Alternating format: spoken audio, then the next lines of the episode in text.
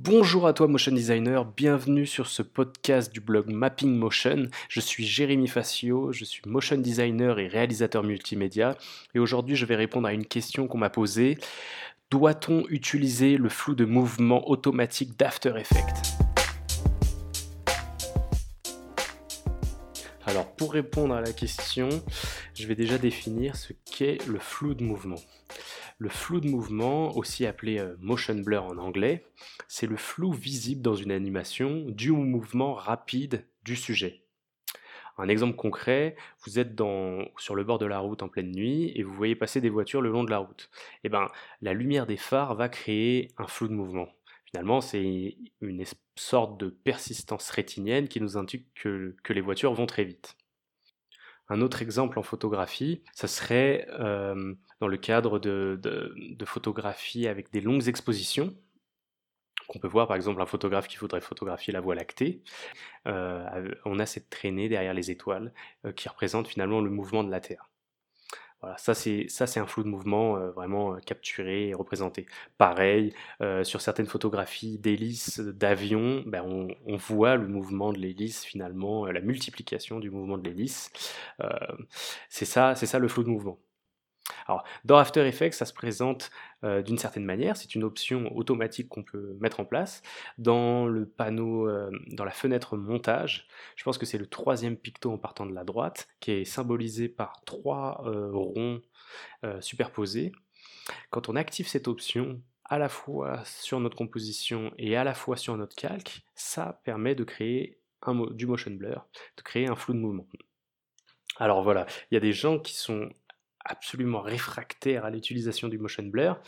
Euh, d'un autre côté, il y a, et c'est bien normal, quand on débute, énormément de débutants finalement qui utilisent le motion blur.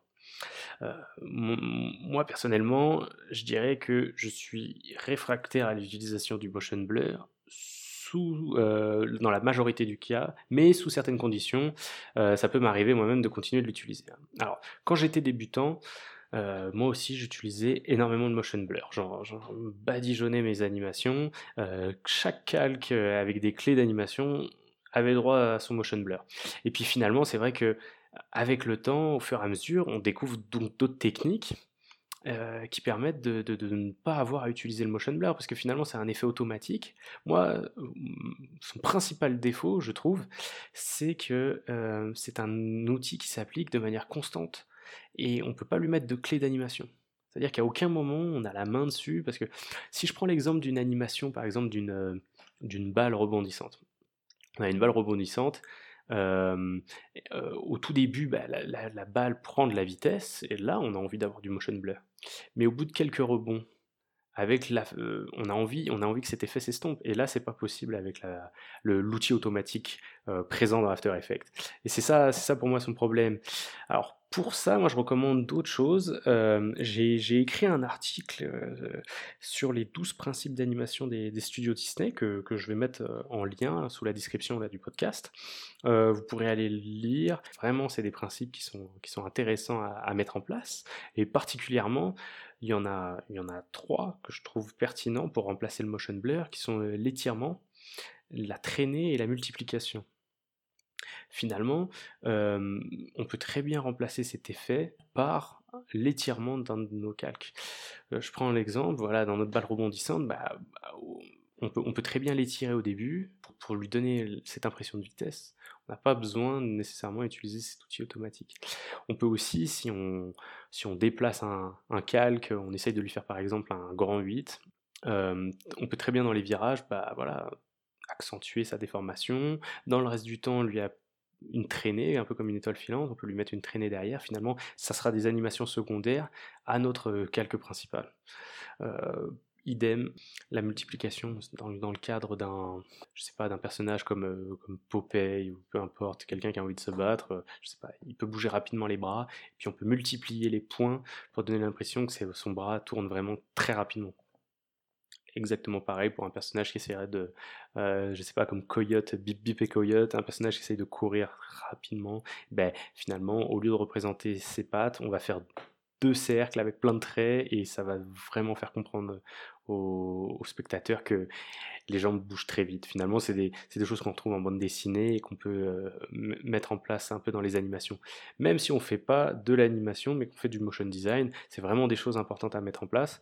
Euh, si tu déplaces euh, un, logo d'un point A à un point B, bah, tu peux très bien le déformer, tu peux lui faire une traînée derrière lui et ça va vraiment marcher et tu vas pas avoir besoin d'utiliser le, motion blur.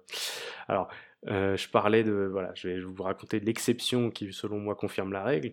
C'est dans le cadre d'animation typographique qu'on appelle aussi euh, animation kinétique. Pour vous donner un exemple, c'est tous ces clips vidéo, tous ces clips vidéo qui sont faits avec de la typographie. Bah, dans ce cadre-là, moi j'aime bien utiliser le motion blur quand il y a des mouvements de caméra, des rotations des calques typographiques. Là, je trouve que ça rend bien parce que finalement il y a tellement peu d'éléments. On a quelques pictos et de la typographie. En jouant avec les caméras, en jouant un petit peu avec même du, voilà, des flous, des calques de, blur là par-dessus, le, le, bokeh de la caméra, ça, ça, se mélange bien. Et dans ce cadre-là, je trouve que utiliser le motion blur, moi ça m'arrive de l'activer régulièrement dans ce cadre-là. Mais on va dire que c'est les, les, seuls euh, moments où j'utilise vraiment le motion blur maintenant sur After Effects.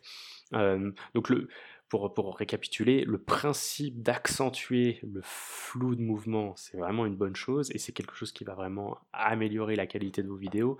Par contre, utiliser l'outil automatique d'After Effects, ça c'est vraiment à essayer de le laisser de côté de plus en plus. Peut-être progressivement, euh, si vous l'utilisez beaucoup, peut-être que vous êtes débutant et que vous l'utilisez beaucoup, bah, comme je vous disais, moi je l'ai fait, avant vous et vraiment il euh, n'y a, a pas de honte à ça. Essayez simplement dans vos prochaines animations de ne pas l'utiliser puis vous allez voir si vraiment ça manque quelque chose, parce que finalement, euh, ça rajoute pas toujours quelque chose, et en plus, ça, augmente le temps de rendu, ça rend la prévisualisation beaucoup plus lourde, donc misez pas là-dessus, votre animation ne tient pas là-dessus. Par contre, rajoutez des petits éléments, démultipliez vos calques, simplement ça va déjà faire une grosse différence. Donc voilà, c'était le petit conseil du jour.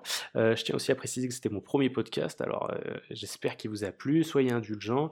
N'hésitez pas si vous avez aimé à partager. Si vous n'avez pas aimé, ben, laissez des commentaires pour savoir en quoi et de quelle manière je pourrais améliorer euh, les, les, prochains podcasts. Je vais toujours faire en sorte que pour chaque podcast, il y ait un article sur le site Mapping Motion en complément.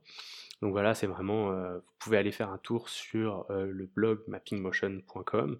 Là, vous avez déjà, je sais plus, je crois qu'on en a 36 articles, donc voilà, il y a beaucoup de choses à lire, vraiment un contenu spécialisé sur le motion design et la projection vidéo. Donc je vous recommande d'aller faire un petit tour. Et puis moi je vous dis à dans deux semaines pour un futur, un prochain podcast sur Mapping Motion. Voilà, merci. Ciao